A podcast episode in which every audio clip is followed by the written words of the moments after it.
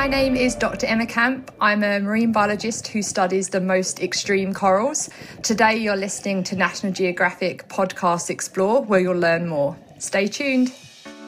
Das eben, das war die Meeresbiologin Dr. Emma Camp direkt aus dem Great Barrier Reef. Und ich sage euch, es wird eine extreme Folge. Extrem heiß, extrem nass und mit extremem Wissen to go. Und extrem gut. Ja, und wir sind natürlich auch wie immer mit dabei, eure National Geographic Podcast Redaktion. Ich bin Eka Kiewit. Hi. Und hier ist Max Dietrich. Schön, dass ihr dabei seid. Moin bei Explore und zur zweiten Folge Wissenschaft und Natur in unserem Themenmonat Great Barrier Reef. Und diese Themen, die erwarten euch heute. Korallen. Ihr habt bestimmt schon viel über sie gelesen, viel von ihnen gehört. Seltener habt ihr aber bestimmt von extremen Korallen gehört. Die halten nämlich nicht nur besonders heiße Temperaturen, sondern auch besonders saures Wasser aus. Dr. Emma Camp hat sie entdeckt, diese Superkorallen, und will sie im Great Barrier Reef ansiedeln. Aber können die extremen Korallen, die fast allem standhalten, dem Riff mehr Zeit verschaffen? Mehr Zeit, um sich den steigenden Temperaturen unserer Erde anzupassen? Das und ganz vielleicht noch ein wenig unnützes Wissen über Korallensex heute bei uns. Künstliche Wolken, die in den Himmel gepustet werden aus einer riesigen Turbine über dem Great Barrier Reef. Klingt nach Science Fiction? Ja, aber hallo. Australische Wissenschaftlerinnen und Wissenschaftler, die haben diesen Versuch tatsächlich gewagt. Das Ziel, dem Great Barrier Reef in den heißen Monaten Schatten zu spenden und so die Sonne abzuschirmen. Was für ein Eingriff in die Natur. Ist das ein sinnvoller und vor allem der richtige Schritt, um sich der Klimakrise in den Weg zu stellen? Das sind richtig große Fragen im Bio- und Geoengineering und denen gehen wir heute im Podcast nach. Themenmonat Great Barrier Reef, Folge 2 Wissenschaft und Natur. Über extreme Korallen und extreme Eingriffe in die Natur. Great Barrier Reef Runde 2 also. Ich freue mich. Ich war ja schon nach der ersten Folge sehr inspiriert, Max. Ähm, ungewöhnliche Wege, die Menschen auf sich nehmen, um noch mehr zum Umdenken für den Erhalt unserer Erde zu bewegen. So hattest du es am Ende der ersten Folge formuliert. Mhm. Und genau da, da würde ich gerne anknüpfen, weil das Ökosystem Great Barrier Reef einfach so wunderbar stellvertretend ist. Ein kleiner Stellvertreter für unsere ganze Erde und wie es um sie steht. Mhm, ja, ja. Also da bin ich bei dir. Korallenriffe wie das Great Barrier Reef ähm, halten keine großen Temperaturschwankungen aus. Mhm. Das ist Fakt. Sie sind zerbrechlich und sie sind schützenswert schön. So wie unser blauer Planet insgesamt. Umso wichtiger, dass wir heute drüber sprechen. Ne? Mhm. Haben wir in Folge 1 eigentlich schon erwähnt, dass das Great Barrier Reef zu den sieben größten Naturwundern unserer Erde zählt? So neben Giganten wie dem Grand Canyon zum Beispiel? Äh, nee, haben wir, haben nee, wir ne? nicht. Aber ich finde, das macht doch nochmal deutlich, von welcher Bedeutung das Riff ist. Ja? Vor ja. allem natürlich für Australien selbst. Ähm, nicht nur von ökologischer, sondern auch von wirtschaftlicher Bedeutung. Auch die Perspektive gibt's ja immer. Mhm. Am Great Barrier Reef hängt der Lebensunterhalt sehr, sehr vieler Menschen in Australien. Das muss einem einfach klar sein. Äh, die Einnahmen durch den Tourismus betragen jedes Jahr mehrere Milliarden australische Dollar. Ne? Also vor Pandemiezeiten zumindest. Aber die Zahlen, die gehen bereits wieder hoch.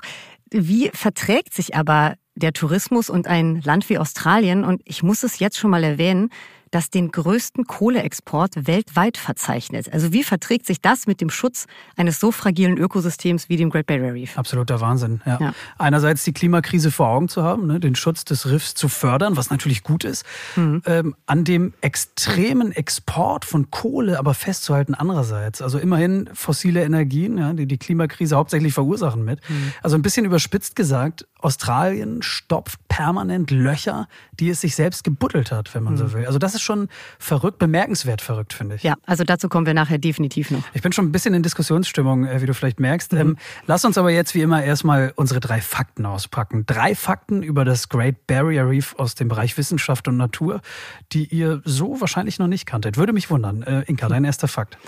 Fakt 1. Geheimnisvolle blaue Löcher. Auch als Blue Holes weltweit bekannt. Scheinbar ohne Grund durchbricht auf einmal ein rundes, dunkelblaues Loch das türkis schimmernde Wasser. Ja, so auch am Great Barrier Reef. Rund 200 Kilometer entfernt von der nächsten Insel hat der australische Meeresbiologe Johnny Gaskell dieses geheimnisvolle Loch entdeckt. Geheimnisvoll, weil viele Millionen Jahre Zeitgeschichte da unten schlummern, sehr gut geschützt vor Stürmen und Zyklonen. Man kann sich das Ganze wie so ein Trichter aus Riffkalk vorstellen. 30 Meter tief ist das blaue Loch am Great Barrier Reef.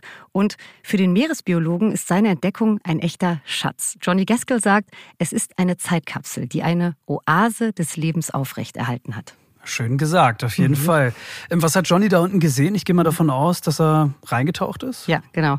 Also mhm. Äh, ihr könnt euch seine Aufnahmen übrigens auch mal selbst ansehen auf nationalgeographic.de. Einfach Blue Hole Great Barrier in der Suche eingeben. Zu deiner Frage, also vor allem ist er durch ein völlig intaktes kleines Korallenriff getaucht, voller Farben, voller Fische und Meeresschildkröten da unten. Also wirklich eine richtige Oase. Ne? Ja, ja. Ähm, und was ist ganz unten drin? In dem Loch? Sand, einfach nur Sand. Also da wird kaum mehr frisches Wasser mit Sauerstoff reingespült. Okay, verstehe. Ja. Ähm, gibt es nur dieses eine blaue Loch am Great Barrier Reef? Sind es nee, mehrere? Nee, also Johnny Gaskell hat erst kürzlich weitere blaue Löcher über Satellitenbilder gesichtet. Und der Plan ist jetzt, die alle zu betauchen und ja, also mehr über die Millionen von Jahren alten Sedimentschichten zu erfahren. Mhm. Okay, ja, spannend. Mhm. Ähm, dann mache ich mal weiter mit meinem Fakt 2, der mhm. giftig wird. Äh, Fakt 2, Inka, der Heroinfisch. Mhm. Oder fachlich korrekt, der Säbelzahn-Schleimfisch. Pass auf, er kann seine Angreifer mit einem einzigartigen Gift lähmen, das ähnlich wie Heroin wirkt. In den Eckzähnen des Unterkiefers, da ist das Gift versteckt und beißt er zu, um sich zu verteidigen, spritzt er anderen Fischen opiatartige Substanzen. Mhm. Heißt, diese Attacke lässt den Blutdruck sinken, die gebissenen Fische werden langsamer und wirken ziemlich benommen. Und jetzt stellt ihr euch vielleicht einen riesigen Säbelzahnschleimfisch am Great Barrier Reef vor, aber denkt ruhig mal ein bisschen kleiner oder ein bisschen sehr viel kleiner, denn er ist nur niedliche fünf Zentimeter groß. ist vielleicht doch besser so, dass er so klein ist.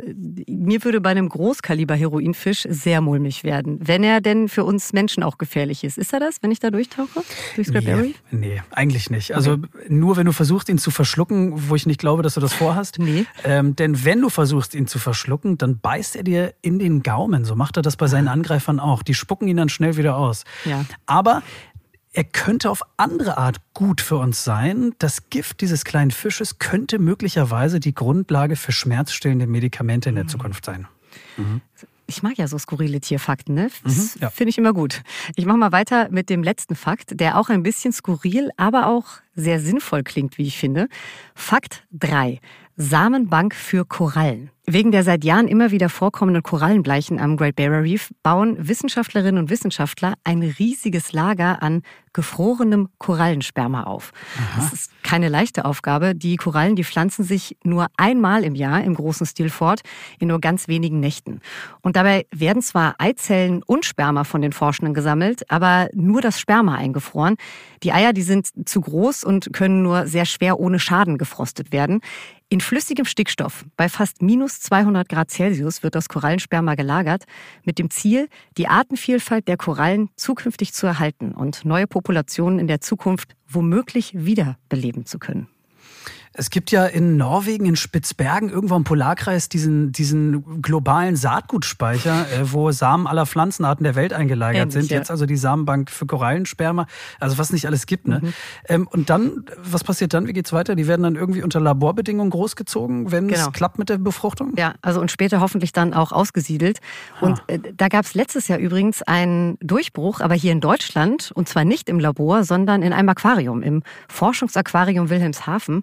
Da ist es den Forscherinnen und Forschern gelungen, mit Korallenlarven aus dem Great Barrier Reef ja Korallen im Aquarium zu reproduzieren. Allerdings unter technisch sehr hohem Aufwand.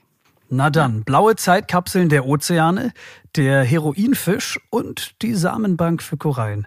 Unsere Top 3 Fakten vom Great Barrier Reef aus dem Bereich Wissenschaft und Natur. I would say that we are talking about corals again because they are one of the world's most critically important habitats. Ja, und damit sind wir auch direkt in unserem ersten Thema dieser Folge. Ihr habt sie zu Beginn der Episode schon gehört. Das war die Meeresbiologin Dr. Emma Kemp. Und ja, ich bin komplett bei ihr. Wir müssen dringend über die genialen Baumeister des Riffs, wir müssen über Korallen sprechen. Ich finde, weil sie einfach so entscheidende Lebensräume bilden. Und ja, ich muss zugeben, Max, da kommt ein bisschen in mir der Nerd hoch, wenn es um Korallenriffe geht. Ich könnte mir stundenlang Dokumentationen dazu angucken. Ja, ja. Also das Thema Korallen liegt ja wirklich sehr nah, wenn wir ja. über das Great Barrier Reef reden. Aber sie sind eben auch die Basis äh, dieses artenreichsten Ökosystems. Sie sind absolut wichtig für uns alle. Und das, obwohl sie nur bummelig ein Prozent der Erdoberfläche bedecken. Ja, also es klingt erstmal wenig, aber von Korallenriffen wie dem Great Barrier Reef hängt eine ganze Menge ab. Warum sie so wichtig für uns alle sind, das winke ich gleich mal an Dr. Emma Kemp durch. Sie ist vor allem Korallenforscherin, aber sie ist auch vor kurzem erst Mutter geworden und jetzt, sagt sie selbst, liegt ihr das Great Barrier Reef noch mehr am Herzen, weil sie es unseren Kindern und den kommenden Generationen so gerne erhalten möchte. Ja, ähm, wir wechseln uns danach wieder ab mit den Zusammenfassungen aus dem Englischen, oder? Genau, Sehr machen gut. wir gerne. Hm? Dann also Dr. Emma Camp, warum Korallenriffe so wichtig sind. They house over 25% of marine life. They play really important ecosystem services. They support economies. They have social and cultural values. And they can even be considered a modern day medical cabinet. And so we're losing reefs. And if we lose them, all of those services are going to be lost also. Inka, du hast ja mit ihr gesprochen. Ich probiere mich mal in der Zusammenfassung, korrigiere mich, wenn ich irgendwo daneben liege. Mhm. Ähm, sie beherbergen über 25 Prozent aller Meereslebewesen. Sie stützen die Wirtschaft. Sie sind kulturell wertvoll. Ähm, Emma spricht da von Dienstleistung der Riffe für uns. Das fand ich ganz, ganz passend eigentlich. Ja. Sie meint, äh, Schutz vor Sturmfluten, äh, sie dienen als Wellenbrecher, äh, sie sind direkt oder indirekt Nahrungsgrundlage für mehr als eine Milliarde Menschen, mhm. habe ich mir notiert eben. Also das sind die wichtigsten Leistungen, glaube ich, über die du mit ihr gesprochen hast, oder? Genau. Mhm. Ich ergänze noch, Korallenriffe schaffen natürlich auch Arbeitsplätze für sehr viele Menschen weltweit, äh, im Tourismus oder der Forschung zum Beispiel. Mhm. Okay, verstanden. Ja. Ähm, sie hat ja auch den modernen Medizinschrank mhm. erwähnt. Das ist ja mal ein spannendes Sprachbild. Was, mhm. was meinst du denn damit? Also das Riff kann eine ziemlich große Quelle für Medikamente gegen Krebs oder bakterielle Infektionen sein. Dazu kommen wir später auf jeden Fall noch mal ganz kurz. Ja. Okay, also die Basis haben wir also. Du mhm. hast aber mit Dr. Emma Camp nicht nur über Korallenriffe gesprochen, mhm. sondern weil sie an besonderen Korallen forscht. Sie hat extreme Korallen entdeckt. Äh, was war da los? Wie hat sie die entdeckt? Ja, das war am Ende ihrer Doktorarbeit und zwar folgendermaßen. So it was during 2014, 2015 when I was finishing up my PhD. And I was looking at environments where we don't normally find corals. So places like seagrass beds, mangrove lagoons, inshore uh, shallow reefs. And I was interested in these environments because they have warmer, more acidic, and low oxygen conditions than on the reef. But what was really amazing was that I had no idea how extreme these environments would be. So during that period, I went to um, the Caribbean, to Indonesia, to the Seychelles, and was repeatedly seeing seeing, particularly in mangrove lagoons, we had corals living in conditions that were more extreme than we're predicting in the year 2100. And this just blew my mind. Also Emma hat sich für Umgebung interessiert, wie Seegraswiesen oder Mangrovenlagunen, wo das Wasser wärmer, säurehaltiger und sauerstoffärmer ist als am Riff. Und dann hat sie überraschenderweise Korallen gefunden. Trotz dieser extremen Umstände. Die, ja, Korallen können da eigentlich gar nicht überleben. Entschuldige, ganz, ganz kurz mal ja? Stopp hier bitte. Ähm, was sind denn extreme Bedingungen? Also was mhm. heißt sehr warmes, sehr saures Wasser? Willst du Zahlen? Ja, weiß ich nicht, aber mal so ein Richtwert, ein Vergleich irgendwie. Okay, also ähm, um gut leben zu können, brauchen tropische Korallen so konstant 25 bis 30 Grad. Und das Wasser der Extremkorallen in den Mangrovenlagunen ist aber ein bis zwei Grad höher. Und sie halten noch einen ganz anderen pH-Wert im Wasser aus, also als die Korallen am Great Barrier Reef selbst. Okay, check. Dankeschön. Ja. Ähm, vielleicht noch eine kurze ergänzende Erklärung, auch weil wir das in der letzten Folge schon mal hatten, mhm. ähm, damit wir da alle auf dem gleichen Stand sind. Korallen sind ja sehr empfindliche Tiere, wenn es zu heiß wird. Äh, da können ein, zwei Grad wirklich schon katastrophale Auswirkungen haben. Sie stoßen mhm. dann ihre sehr wichtige Nahrungsgrundlage, die Algen, von ihren Skeletten ab und nur dieses helle Gerüst bleibt übrig. Und so tritt dann die Korallenbleiche ein oder dieses Phänomen, was man Korallenbleiche nennt. Perfekt, ja. Ja, genau so ist es. Ja. ja. Ähm, Emma sagte eben, die extremeren Korallen, die sie entdeckt hat, die waren in der Karibik, in Indonesien. Das ist mhm. ja jetzt nicht gerade nah dran am Great Barrier Reef, ne? Richtig. Also der nächste Schritt, der war dann für sie herauszufinden, ob es nicht vielleicht auch in den Mangrovenwäldern Australiens solche extremen Korallen gibt. Und? Ja, das verrät dir und euch Emma jetzt selbst. Und es hat auch ein bisschen was mit uns zu tun, Max. Äh, mit mir, mit uns, mit uns äh, beiden. Mit dir und größer, mir oder mit uns allen als Menschheit. Ja, jetzt ein bisschen kleiner gedacht. Ich wollte gerade sagen, ein bisschen größer gedacht, aber es hat was mit National Geographic zu tun. Aha. Probably one of the most special um, moments was actually on a National Geographic expedition um, on the Great Barrier Reef, and it was to try and find whether or not there were these extreme corals living in mangrove lagoons on the Great Barrier Reef. So we got funding to do an expedition to go explore, and we, it, you know, it could have been it would it would have been a perfect movie because we went to about eight sites in the first three or four systems. We went in; they looked perfect from satellite imagery, and there were just no corals there. Lovely mangrove systems but no corals. I was getting very nervous that we hadn't seen them and, and maybe, you know, for whatever reason they weren't in, in Australia. We were going further up north, further up north, and it was actually the last day that we got in the water. And there were these dense mangrove channels, and there were corals all of the way through it, living in these really extreme conditions. Ach guck, also das ist ja wirklich wie in einem Film am allerletzten Tag der Expedition, die von National Geographic mitfinanziert wurde. Mhm. Da haben Emma und ihr Team extreme Korallen in den Mangrovenlagunen, in den Kanälen am Great Barrier Reef tatsächlich noch gefunden, mhm. ja, auf den letzten Metern. Ja, obwohl sie ja ganz kurz die Befürchtung hatte, dass es dort gar keine gibt. Ja, okay. Ähm, Mal für den Moment, back to basics. Wie sehen diese extremen Korallen denn aus eigentlich? Ja, haben wir noch gar nicht drüber gesprochen. Die sehen aus wie einige Korallen, die du und ihr auch am Great Barrier Reef selbst finden würdet, aber mit einem Unterschied. They look very similar in terms of the corals that you would see on the reef. Um, so, you know, they've got a similar shape, um, they've got a similar colour. But one of the big things that we've seen is that they are often smaller. And so, from a scientific perspective, thinking about this as a natural laboratory, that's a concern because it's great that there are these corals surviving. But if they can't produce these big reef accreting structures that are so crucial for, for example, dissipating wave energy during storms, then that gives us some clue as to the kind of trade offs we can expect into the future um, if we don't address climate change. Okay, ich versuche mich mal an der Zusammenfassung, Inka. Ähm, mhm. Ähnliche Farbe können wir notieren, ähnliche Form wie die Korallen im Riff, aber der große Unterschied, sie sind viel, viel kleiner. Und die Befürchtung ist, sie sind damit laut Emma eventuell nicht in der Lage, diese großen Riffstrukturen zu bilden, die halt notwendig sind, um zum Beispiel Wellen während Stürmen zu brechen. So habe ich es mhm. verstanden. Mhm. Soweit richtig? Genau, ja. Richtig. Okay, verstehe. Und jetzt?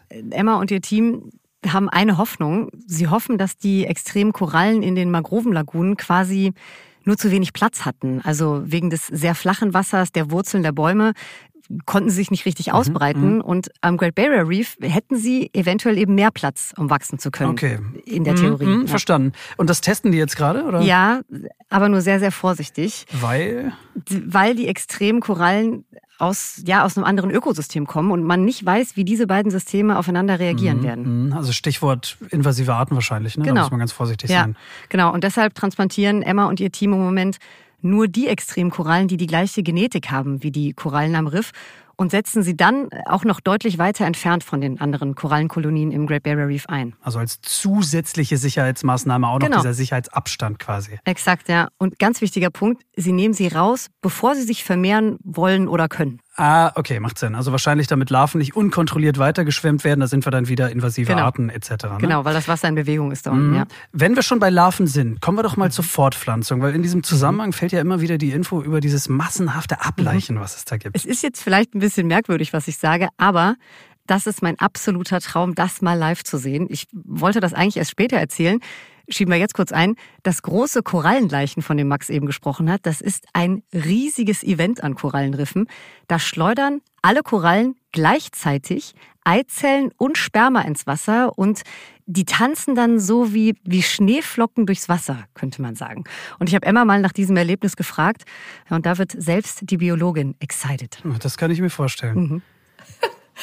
Oh, let's talk coral sex. Okay, so that event basically is um, a broadcast spawning, and what happens is that there are for the same coral, there are um, females and males. Um, some are hermaphroditic, but they'll basically release um, sperm and egg into the water at exactly the same moment. Um, and then they fertilize, the larvae get carried in the water, and then they'll settle and then produce new coral. So it's just such a synchronized event. It's, it's truly amazing. Wie kommt dieses gleichzeitige Ableichen nochmal zustande? Ich habe das irgendwann mal mhm. aufgeschnappt. Das hat irgendwas mit Sonnenstand zu tun, Mondlicht, mhm. Mondphase, also irgendwas Kosmisches auf jeden Fall, ne? Ja, ich vergesse immer wieder, dass man einem Menschen mit einem eigenen Aquarium zu Hause, wie bei Max Dietrich zu Hause, fast nichts Neues mehr erzählen kann. Aber du hast völlig recht, das ist absolut faszinierend. Korallen haben ein Gen, das quasi die innere Uhr der Korallen ist. Und kurz nach Vollmond meldet dieses Gen alle Eier und Spermien raus. Vollmond, so, da mhm. haben wir es doch. Genau, der Vollmond. Vom ja. Korallensexausflug vielleicht nochmal zurück zu den extremen Korallen, die also dieser, dieser Schlüssel für die Zukunft des Great Barrier Reefs sein könnten, so wie ich immer verstanden habe. Ne? Ein ziemlich einzigartiger Schlüssel, von dem wir hier sprechen. Die extremen Korallen wachsen ja in einem natürlichen Labor, in dem es wärmer, saurer und sauerstoffärmer ist. Und das sind ja genau die drei großen Stressfaktoren für Korallenriffe weltweit, die für die Zukunft vorausgesagt werden für unsere Erde. Aber was ist denn jetzt jetzt genau anders an den extremen Korallen aus den Mangrovenlagunen? Also sie sind kleiner, das wissen wir. Und sonst? Gute Frage. Ich winke die Antwort direkt durch, kommt von der Meeresbiologin. We found that the bacteria and the microalgae are often very unique. We know that they have unique physiology. So, actually, the way that they uh, use and produce oxygen is different. We also um, are seeing that the way that they actually form their calcium carbonate, so the crystal structure that they produce, is also different. So, there's a lot of things that show that they're uniquely adapted to this environment uh, in these mangrove systems. And we think that's part of the reason that they are able to survive. Hm, also nicht nur die Bakterien und Mikroalgen sind einzigartig, sodass sie Sauerstoff anders nutzen und produzieren, sondern auch das Calciumskelett unterscheidet sich, ist ein bisschen resistenter, sind also perfekt angepasst. Genau. Und jetzt müssen sie es nur noch schaffen, im großen Riff auch größer zu werden. Mhm, okay, ja, ich bin gespannt. Total, ja. total spannendes Thema. Ich habe mir vorgenommen, Emma in ein paar Monaten nochmal zu fragen. Ich finde, das wäre ja was für unsere Rückblickfolge immer am Ende des Jahres von Explore, oder? Mhm, ja. Mhm, ja. stimmt. Ähm, ich möchte aber für jetzt gerade ganz gerne mhm. noch wissen, ähm, was es mit diesem Medizinschrank auf sich hat. Das hatten wir vorhin das Thema. Also das Korallenriff als Modern Medicine Cabinet, äh, so hat es ja genannt eben, glaube ich. Ne? Genau. Ich nehme schon mal ein bisschen was von der Antwort vorweg. Korallen können ja nicht vom Fleck und die haben bestimmte chemische Waffen entwickelt, Chemical Warfares, ja, um sich zu verteidigen. Chemische Waffen? Mhm. Und daraus haben wir einen Nutzen dann so als Menschheit. Ja. Aha. corals are stationary, so they can't defend themselves. They can't just run away, right? They're stuck there. So soft corals, hard corals, stuck to the to the ground, and so they have developed um, chemical warfare, if you like. These chemicals that they've produced are some of the compounds that have been targeted in things like antivirals, anti cancer agents, um, even in Alzheimer treatments, antimicrobials. There's a whole range of services that they've been explored um, and tested for. Hui, ähm, da war viel drin. Ich probier's mal, Inka, unterbrich mich, wenn es nötig wird. Ähm, Mittel gegen Viren, gegen Krebs, ähm, antimikrobielle Substanzen, äh, im Grunde ein prall gefüllter Medizinschrank, aber ja. er ist noch nicht so richtig verstanden, ne? das, ja. das fehlt noch. Und sie sagt, da draußen in den Riffen gibt es noch so, so viele andere Vorbilder für die Medizin, mhm. die man noch gar nicht kennt, ja. Ich fühle mich natürlich gerade erinnert an meinen Fakt 2 von vorhin, äh, der kleine Heroinfisch ja. Äh, aus unseren Top 3 Den Fakten. kennen wir, ja. Also ein weiterer Grund also, um das Great Barrier Reef dringend zu erhalten. Ja? Absolut. Weil da ist noch so viel Forschungsbedarf. Ja, und Emma hat zum Ende unseres Interviews noch einen ganz schönen Vergleich gezogen, wenn es um das Riff geht. We can think about reefs as the canary in the coal mine. They are the warning environment telling us that we are detrimentally impacting the climate and that there is going to be a knock on effect to broader environments, but also to our own health and well being. Also die Riffe als Kanarienvogel der Kohlegruben, sprich als deutliches Warnzeichen, schnellstens zu handeln. Vielleicht ganz kurz, Menschen haben früher in Bergwerken, glaube ich, Kanarienvögel mitgenommen zur Warnung vor genau. giftigen Gasen. Ne? Ja. Und wenn der Vogel dann ohnmächtig wurde und von der Stange gekippt ist, dann hieß es ey, ganz schnell raus da aus der, aus der Mine. Ja, genau. Ja, leider können wir ja nicht einfach so raus aus unserem Bergwerk Erde, nenne ich es mal. Es gibt halt nur unseren einen Planeten und die Gesundheit der Riffe ist definitiv die rote Flagge der Klimakrise. Ja, ähm, Max, vielleicht noch was Hoffnungsvolles, was Schönes zum Schluss? Ja, ja, bitte. Mhm. Sehr gut. Viele Menschen vor Ort, die entschließen sich nämlich, als Freiwillige den Wissenschaftlerinnen und Wissenschaftlern zu helfen. Das Ganze wird auch Citizen Science genannt. Und viele dieser sogenannten Bürgerwissenschaftler und Wissenschaftlerinnen, die fahren immer wieder ans Great Barrier Reef mit raus, um Algen zu jäten, die sonst das Riff in Teilen überwuchern würden. As reefs become stressed, they move into more algified systems, which means that when there's a spawning event, there's not that hard, bare substrate that the coral larvae need and want to settle on. And so that's why in some areas there are people trying to remove some of the algae to create space basically. Rausrupfen von Algen, damit sich neue Korallenbabys ansiedeln können. Es kann so einfach sein, ne? Mhm. klingt aber auch ganz schön nach Plackerei, muss ich Ist sagen. Es. Absolute Plackerei. Also für fünf Quadratmeter brauchst du angeblich drei ganze Tage als Taucherin da unten. Drei Tage für wie viel? Für Quadratmeter? fünf Quadratmeter. Ja. Ach, du ahnst mhm. es nicht. Aber die Menschen, die machen das gerne. Also die wollen einfach das Gefühl haben, was getan zu haben. Und genau das ist auch die Botschaft, die Dr. Emma Kemp allen kommenden Generationen mitgeben möchte. Ja, dass sie alle gekämpft und nicht aufgegeben haben. Da machen wir einen Haken hinter. Ideales Schlusswort. Vielen Dank, Dr. Emma Camp, und äh, schöne Grüße nach Down Under ins Great Barrier Reef. Danke auch von mir.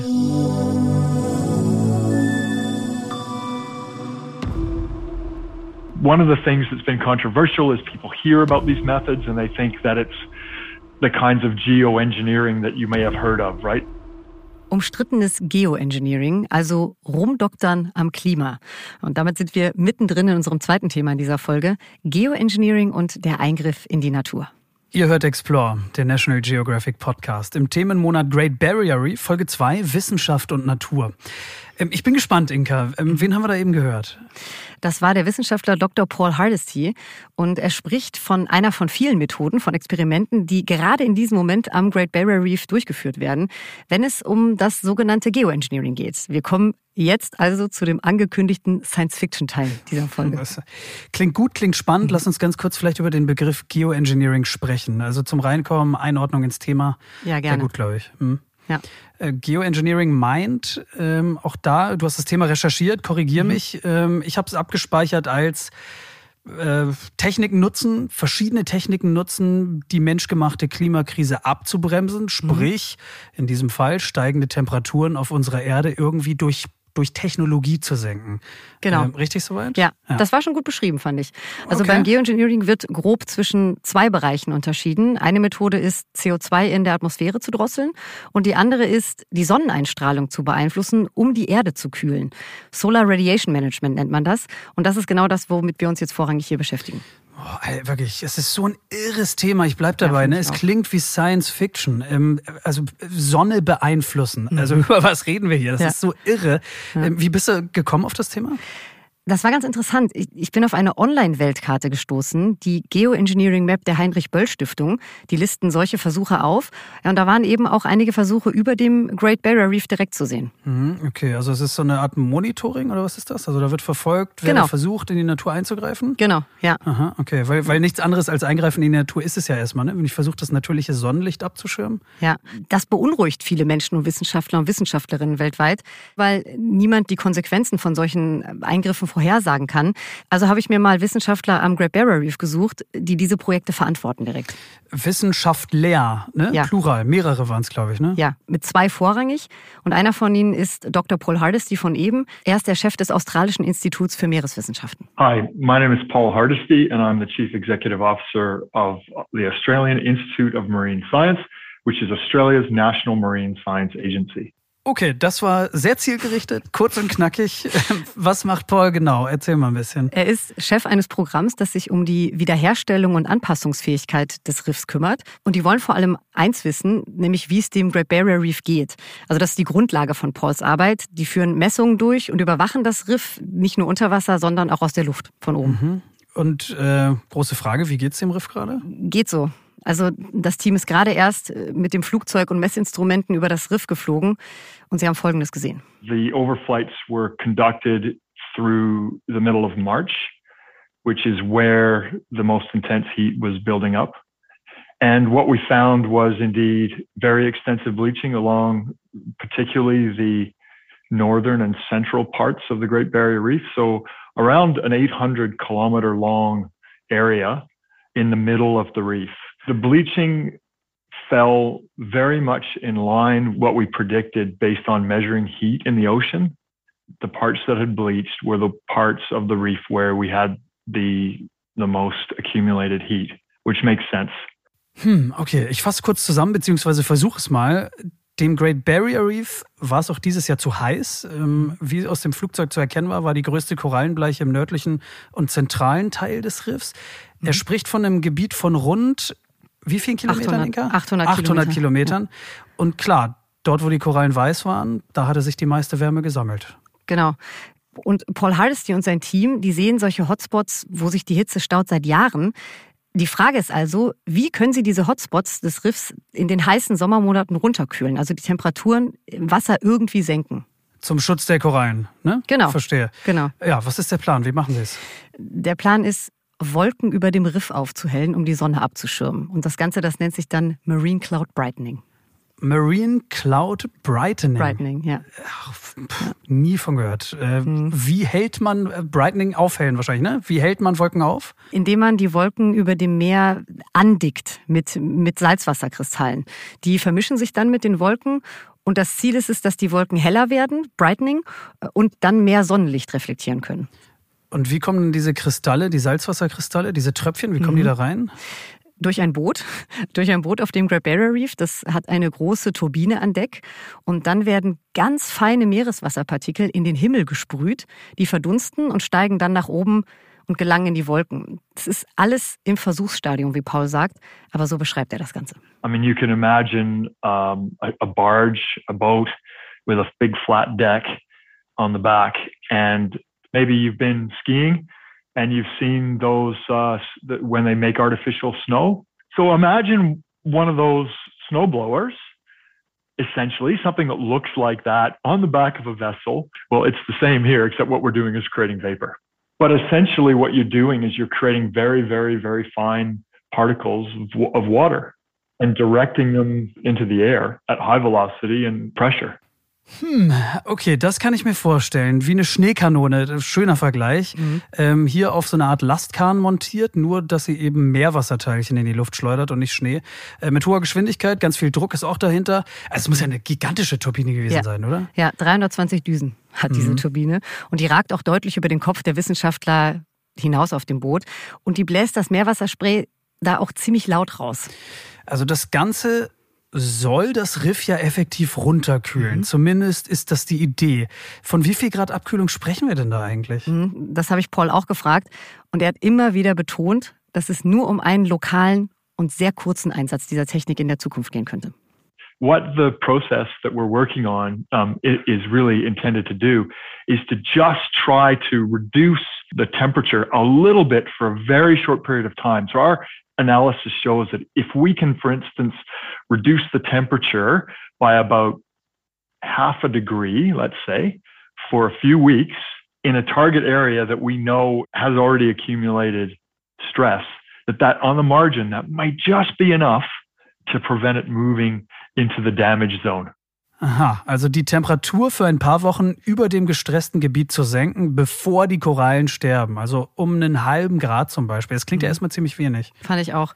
Aber es könnte laut der Wissenschaftler und Wissenschaftlerinnen ausreichen für das empfindliche Riff. Okay, also ausreichend. Mhm. mhm. Okay. Du hast ja gesagt, die Wolken über dem Great Barrier Reef, die schon da sind, äh, mhm. werden mit Meerwasserpartikeln vermischt, beziehungsweise angedickt, hast du es ja, glaube ich, mhm. genannt. Und damit Licht undurchlässiger gemacht. Was ist denn, wenn überhaupt keine Wolken da sind? Ja, ist ja im Hochsommer jetzt nicht unüblich, strahlend blauer Himmel über mhm. Australien. Was dann? Smarte Frage, Max. Also, wenn überhaupt keine Wolken da sind, dann ist die Idee komplett dahin. Und deswegen gab es gerade erst einen weiteren Versuchsansatz von der Queensland University of Technology und der Great Barrier Reef Foundation, die auch ein Teil von Dr. Paul Hardestys Programm ist, ja. Und was ist neu? Da gab es eine Gruppe um den Atmosphärenwissenschaftler Dr. Joel Arroll, die versuchen nicht die Wolken zu manipulieren, sondern sie setzen weiter unten an. Sie wollen direkt einen ganzen Nebelfilm auf das Great Barrier Reef sprühen. Mhm. Also auch um dem Riff Schatten zu geben, also genau. gleicher technischer Aufbau? Exakt gleicher technischer Aufbau. Boot, Turbine, Meerwasser. Und Joel beschreibt den Unterschied so, sehr vereinfacht, muss ich sagen, weil ich ihn darum gebeten hatte. We are looking at producing a low lying fog that uh, hangs over the surface of the ocean. Whereas if we use the other marine cloud brightening method, that one instead sends a plume of um, typically much smaller aerosol, something like um, almost a tenth of the size, maybe a fifth of the size, um, up into the, the clouds. Und stopp. Einmal kurz, sorry. Also, Anders als beim Wolkenprojekt keine super winzigen Teilchen mit den Wolken vermischen, sondern stattdessen einen dickeren Nebel direkt über dem Riff produzieren, mhm. falls keine natürlichen Wolken vorhanden sein sollten. Mhm. Ja? Ja. Okay. Also das, das klingt erstmal nach einer schnelleren Lösung, mhm. aber sag mal, wir sprechen hier ja immer noch von Geoengineering, oder? Ja. Weil es ist ja, es ist ein Nebel, aber es ist ja ein künstlicher Nebel. Auf jeden Fall. Es ist immer noch Geoengineering, ja. Genau, weil dann frage ich mich, können diese Experimente über dem Riff auch weitreichendere Auswirkungen haben? Mhm. Weil wenn man dann mal eben das Wetter verändern will, also für mich fühlt sich das schon so ein bisschen an, als ob da äh, Wissenschaftlerinnen und Wissenschaftler, ja, ich nenne es jetzt einfach mal so, äh, Gott spielen, überspitzt gesagt. Mhm. Und jetzt befinden wir uns auf ganz, ganz glattem Eis diese Versuche, von denen wir eben gesprochen haben, die haben nämlich international für sehr große Aufregung gesorgt. Also es gibt die UN-Umweltversammlung und das London-Protokoll, die genaue Einsichten in Informationen und Zustimmung fordern, wenn man in natürliche Prozesse in Form von Geoengineering auf der Welt eingreift. Ja. Und dieses Protokoll hat Australien das unterzeichnet? Mhm. Ja, und das Problem, ja, Sie haben genaue Ergebnisse von diesen ersten Versuchen nur eher spärlich veröffentlicht. Aha, mhm. okay, das ist ja auch interessant. Ich habe Dr. Paul Hardesty auch gefragt, ob denn ganz eventuell Überschwemmungen und Fluten, die ja öfter in Australien vorgekommen sind, mit diesen Versuchen zusammenhängen könnten. Aber wie kamst du darauf? Also wo ist der Zusammenhang zwischen den Fluten, ja. den Überschwemmungen und diesen Eingriffen? Mhm. Oder wo könnte er sein? Also es gibt Theorien, die sagen, dass die Manipulation des Wetters zu Dürren und oder Überschwemmungen führen könnte. Also zu einem Abregnen über Land quasi. Mhm. mhm. Okay, und was sagt Paul dazu? Also da bin ich ja mal gespannt ja, jetzt. Er sagt auf gar keinen Fall. Also dafür seien die Versuche viel, viel zu klein. The trials that have been done so far are tiny, tiny in scale and could in no way have any impact. And even when we get to the point where we, we decide that we might want to do this at scale to help the reef, it will have no effect on, on local weather. So there's really absolutely no concern in that area. Alle Versuche laufen also in ganz kleinem Umfang und auch wenn sie es in größerem Ausmaß angehen würden, hätte es keine Auswirkung auf das Wetter. Zumindest laut mhm. Paul, hat er eben gesagt. Ähm, was meinst du? Also du hast ja nur mit ihm gesprochen ausführlich. Mhm. Wie verlässlich ist so eine Aussage? Das ist die große Frage. Aber fest steht, sie nutzen bei diesen Versuchen zumindest nur natürliche Meereswasserpartikel. Und das haben beide Wissenschaftler, sowohl Paul Hardesty als auch Joel Aurel, immer wieder deutlich betont. Gut, also ja. keine Chemikalien, nur Meerwasser. Aber es tut mir leid, ich mhm. muss jetzt nochmal fragen. Ist das Geoengineering? Mhm. Also ich habe es noch von keinem der beiden Wissenschaftler gehört. Sie nehmen ja den Begriff selbst partout überhaupt nicht in den Mund. Ja. Aus gutem Grund wahrscheinlich. Ja. Äh, ich habe auch nochmal nachgehakt und jetzt kommt nochmal Joel? I'm aware that really the work that we're doing here is effectively geoengineering, and that has uh, historically a bit of a, a, bad name in public arenas. But the flip side to that is, firstly, I would say the type of work that we're doing with these sea spray plumes, in terms of geoengineering, these are pretty much as harmless as you can get. The other thing I would say that is very important is the fact that we're running out of options. Um, this work that we're doing here gives the reef enough breathing space, uh, a few decades breathing space, where we can try and deal with the rest of uh, our activities in terms of turning around climate change and trying to uh, reduce our emissions. So, if we don't do this, the consequences are catastrophic for the reef. Is this the best way? We hope so, and that's what we're trying to find out. And we definitely need to do something. hmm. Also, wenn ich mal so ein bisschen deuten und zwischen den Zeilen lesen darf, Inka, ich finde schon, man merkt, dass er sich diesen kritischen Fragen schon häufiger stellen musste. Also so wirkt es zumindest. Also er hat sich ja ganz schön gerechtfertigt zwischendurch und er sagt, Geoengineering, ja, aber eben nur, mit Anführungszeichen, das nur mit Meerwasserspray. Mhm. Aus seiner Sicht aus gutem Grund, nämlich um dem Riff irgendwie eine Atempause zu verschaffen. Als allerletzte Chance quasi, weil irgendwas muss man ja tun, sagt er. Ja, und die Emissionen dringend reduziert werden müssen. Das sehen auch beide Interviewpartner. Und sie machen immer wieder zu Recht darauf aufmerksam, weil die Zeit davon läuft, ja. Mhm. Also ist gar nicht böse gemeint, aber wirkt auf mich persönlich alles auch so ein bisschen bigott, wenn ich das mal so mhm. sagen darf. Weil wenn Australien als einer der Hauptkohleexporteure der Welt aus dem Markt nicht aussteigt, mhm. ja, dann wird's schwierig, fürchte ich, ähm, in Sachen Klimakrise beseitigen.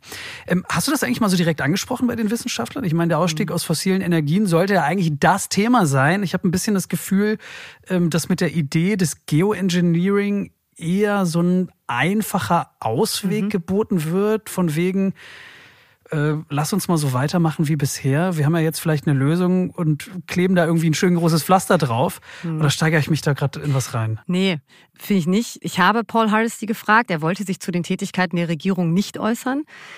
Aber ich muss sagen, ich finde es auch ein bisschen verständlich, oder? Also ich meine, seine Organisation ist komplett von der Regierung finanziert. Das, von was, für Summen, von ja? was für Summen sprechen wir denn da? Weißt du das? Von Beträgen im 200 Millionen australische Dollar Bereich schon, ja. Okay, also, ähm, also dass Paul als Wissenschaftler die Regierung eventuell nicht kritisieren will, weil sie ihn bezahlt, das finde ich persönlich problematisch, hm. Gelände gesagt. Ja, klar, man will nicht an dem Ast sägen, auf dem man sitzt, das, das verstehe ich schon. Ja. Aber es ist ja auch sein Job oder? Als Wissenschaftler mhm. da Problemfelder in der Klimakrise aufzuzeigen. Also ich fände das nur integer, diese Sachen auch so auszusprechen. Mhm. Aber ich muss sagen, da sind sowohl Paul als auch Joel sehr klar, das Grundproblem bleibt die Klimakrise. Und es ist vielleicht mal wichtig hier zur Einordnung, das Beschatten des Riffs, das ist nur eine von vielen Maßnahmen, die von der australischen Wissenschaft angegangen werden. Also das Ganze, das ist eine mehrgleisige Strategie. Mhm, Ne? Okay. Ja. Denn Eco und Geoengineering, die können noch viel mehr außer Wolken und Nebel Genau. produzieren. Kurzer Themenschwenk. Ich glaube, das ist der richtige Zeitpunkt jetzt. Ja. Äh, Du hattest äh, mir im Vorfeld, ähm, vor unserer Aufzeichnung heute, noch was zum Thema Unterwasserroboter angeteasert. Äh, hau mal raus. Der das kommt jetzt. Kommt jetzt noch mehr Science Ja. Fiction? Ja, noch ein bisschen Science Fiction hinten dran. Okay, weil Unterwasserroboter waren schon mal Thema bei Explore, nämlich in unserem Themenmonat Estland. Und Ja. da ging es um estnische Roboter, die aussehen wie Fische. So. Wie sieht der australische aus, Inka? Wie ein kleines gelbes U-Boot, ein bisschen wie eine Drohne, nur eben für den Einsatz unter Wasser konzipiert. Das winke ich mal an Paul Hardesty durch. Wie dieser kleine Roboter aussieht. Our colleagues at the University of Queensland have been working on their Ranger bot, as they call it, technology, and it's got little fans that can move it around, and it can be controlled from the surface with a you know a controller, just like a video game almost. It's about the size of a suitcase, you know, a big old-fashioned suitcase, something that size. It's not huge, and it's designed to be highly maneuverable and to work in challenging reef environments and to allow us to do a number of different things. Ein Ranger-Bot, hat er das so genannt? Ranger-Bot? Genau. Ja. So groß wie ein Koffer, der sich mit kleinen Armen wie bei einem Videospiel von der Wasseroberfläche aus steuern lässt. Paul sagt, Mhm. er ist für verschiedene Einsätze designt. Ähm, vielleicht ähm, erzählst du mal, was für Einsätze sind das? Zuallererst ganz viele Daten zu sammeln und das Riff zu beobachten. Der Rangerbot, der kann nämlich Videos aufzeichnen, die den Wissenschaftlern und Wissenschaftlerinnen einen ganz genauen Überblick über den Zustand unter Wasser verschaffen können. Okay, und das geht mit nur einem kleinen äh, U-Boot-Roboter. Nee, in der Zukunft, äh, jedenfalls wünschen sich das alle, könnte das ganz anders aussehen. Hört mal. So the idea is that we're going to have to use technology to affect the kinds of areas we're talking about, hundreds of square kilometers, thousands of square kilometers. So armies of robots, fleets of little robots going down and doing the tasks that need to be done uh, seems to be the way to go. So right now, Ames is among other organizations, but we're trying to pioneer the use of these robots, particularly in monitoring. Inka, das klingt ja gewaltig, ne? Also eine Armee, Armee hat er gesagt, ne? Mhm. Ja. Armee von Unterwasserrobotern, die das Riff observieren. Also jetzt sind wir wirklich in einem Science-Fiction-Film. Ja, Oh, Max, es wird noch besser. Der Rangerbot ist nämlich entworfen worden mit einer ganz speziellen Absicht, nämlich um den Dornenkronenseestern zu töten, weil dieser Seestern besonders hungrig auf Korallen ist.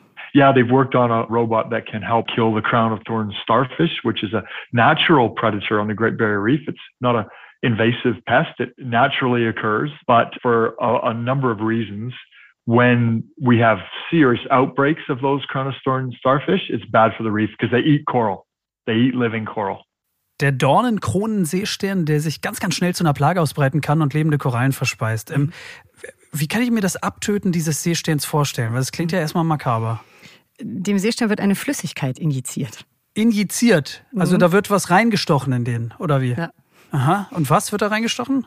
Ochsengalle. Also die Säure und die, die Säure und die Bakterien der Galle töten den Seestern mit nur Aha. einer einzigen Injektion. Und das wiederum, das haben bisher Taucher übernommen mit einer langen Lanze und einer Nadel vorne dran. Paul. Okay, jetzt bin ich, jetzt bin ich echt gespannt. Mhm. Ochsengalle. Jetzt, ich habe jetzt eben einmal gelacht. Es tut mir leid, es ist mir so entfahren. Da habe ich Ja, es, mitgerechnet. ja, ich weiß, es klingt total skurril, ja. Also, Paul. So the idea is that rather than a diver doing it, the little robot would go down, find the starfish, identify it with its little camera and its artificial intelligence brain, deploy its lance into the starfish, inject the required volume of the essentially what's a poison for the starfish, but is naturally occurring. So there's no damage to the, the wider reef and moves on. Cheaper, faster, more effective. Die wichtigsten Punkte sind günstiger, schneller, effektiver. Also der Robo taucht unter, identifiziert den Dornenkronenseestern mit einer Kamera und künstlicher Intelligenz, sticht einmal zu, drückt die natürliche Flüssigkeit, die Ochsengalle in den Mhm. Seestern und dann war's das. Und der Roboter ist bewaffnet Ja. mit einer Lanze, so einem Speer. Genau, mit so einer entfaltbaren Lanze, die fährt dann aus. Aha. Und was passiert dann mit diesen toten Seesternen? Die fangen sich schon nach zwölf Stunden an zu zersetzen und nach einer Woche sind dann nur noch ein paar Dornen übrig. Ja, faszinierend. Also auf, auch von der rein technischen Seite her, ne? Also Ja. das Makabere mal zur Seite, aber es ist schon echt Ja, von der technischen Seite her bin ich, bin ich bei dir. Also Es sind am Ende drei effektive Methoden, die dem Great Barrier Reef durch die Arbeit der Wissenschaftler und Wissenschaftlerinnen mehr Zeit im Kampf gegen steigende Temperaturen verschaffen können. Ja. Vielleicht lass mich kurz zusammenfassen, dann können wir einmal checken, ob ich mhm. alles verstanden habe heute in der Folge. Nämlich das Riff beschatten mhm. durch äh, Wolkenverdickung ne? Mhm. oder durch Nebel. Oder den Nebel, genau.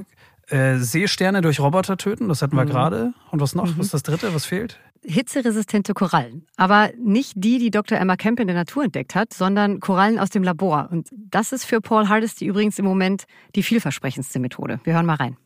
One of the, the most promising methods is can we find genetic traits in naturally occurring coral that make them more resistant to heat stress? We now can reliably increase the heat tolerance at least to four degree heating weeks. We've successfully done that. So if we can, if we can also have robots out there killing the crown of thorns starfish, and we can also cool them down when the heat stress comes, the combination of those three things alone, our modeling shows, could give the reefs a really, really good chance of surviving the next 20 years, particularly if we bring down or and if we bring down emissions. Alle drei Methoden, also Riffbeschattung, Seesterne abtöten und Korallen aus dem Labor, könnten dem Great Barrier Reef eine 20 Jahre längere Überlebenschance verschaffen, wenn, Ausrufezeichen, wenn Emissionen weltweit gesenkt werden. Ähm, mhm. Ich bleibe dabei. Also ich finde es großartig, dass die Forschung diese ganzen Versuche wagt. Aber ob das der richtige Weg ist, so in die Natur einzugreifen, also ich würde zumindest ein Fragezeichen hintermachen. Ja. Also ich kann dem an dieser Stelle nichts mehr hinzufügen. Und ich freue mich auch sehr, eure Meinung zu hören. Findet ihr, Geoengineering ist der richtige Weg, um dem Great Barrier Reef zu helfen? Das würde mich hm, Spannend. interessieren. Ja. ja, ja, absolut. Diskutiert super gerne mal mit. Schreibt uns eine Mail an hilfe.disney.de. Wir gehören zur Disney Family. Das Ganze ist eine zentrale Mailadresse, aber erreicht uns auf jeden Fall. Hm. Also vielen Dank an dieser Stelle an Dr. Paul Hardesty und Dr. Joel Arroll für die Gespräche. Ja, danke auch von mir. Grüße nach Australien. Ja, und schon ist dieser Themenmonat auch wieder vorbei, das Great Barrier Reef.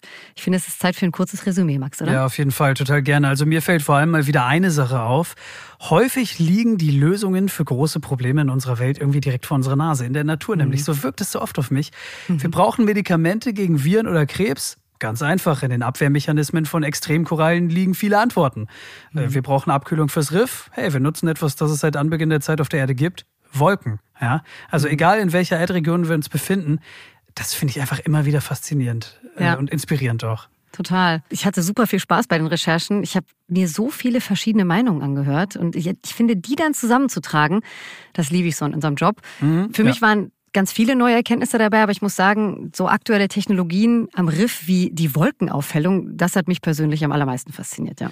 Übrigens, ab dem 6. Juni könnt ihr auf National Geographic Wild wortwörtlich nochmal in die Tiefe der Ozeane abtauchen. Eine ganze Woche lang, jeden Tag um 20.10 Uhr. Die Woche der Meere.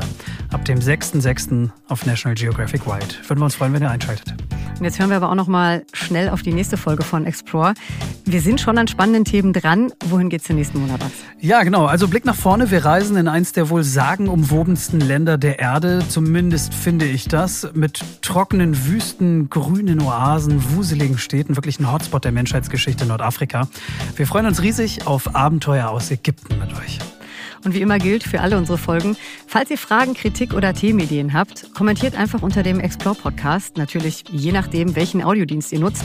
Wir freuen uns immer sehr über eure Kommentare. Genau, folgt und bewertet uns außerdem gerne. Und ihr könnt uns mit Feedback auch per Mail erreichen, haben wir vorhin schon mal gesagt. Aber doppelt hält dreifach. Wir gehören zur Disney Family und das läuft über unsere zentrale Mailadresse hilfe at disney.de. Und dann freuen wir uns auf eure Post und sagen Tschüss und bis zum nächsten Mal. Macht's gut und bleibt bitte gesund. Ciao.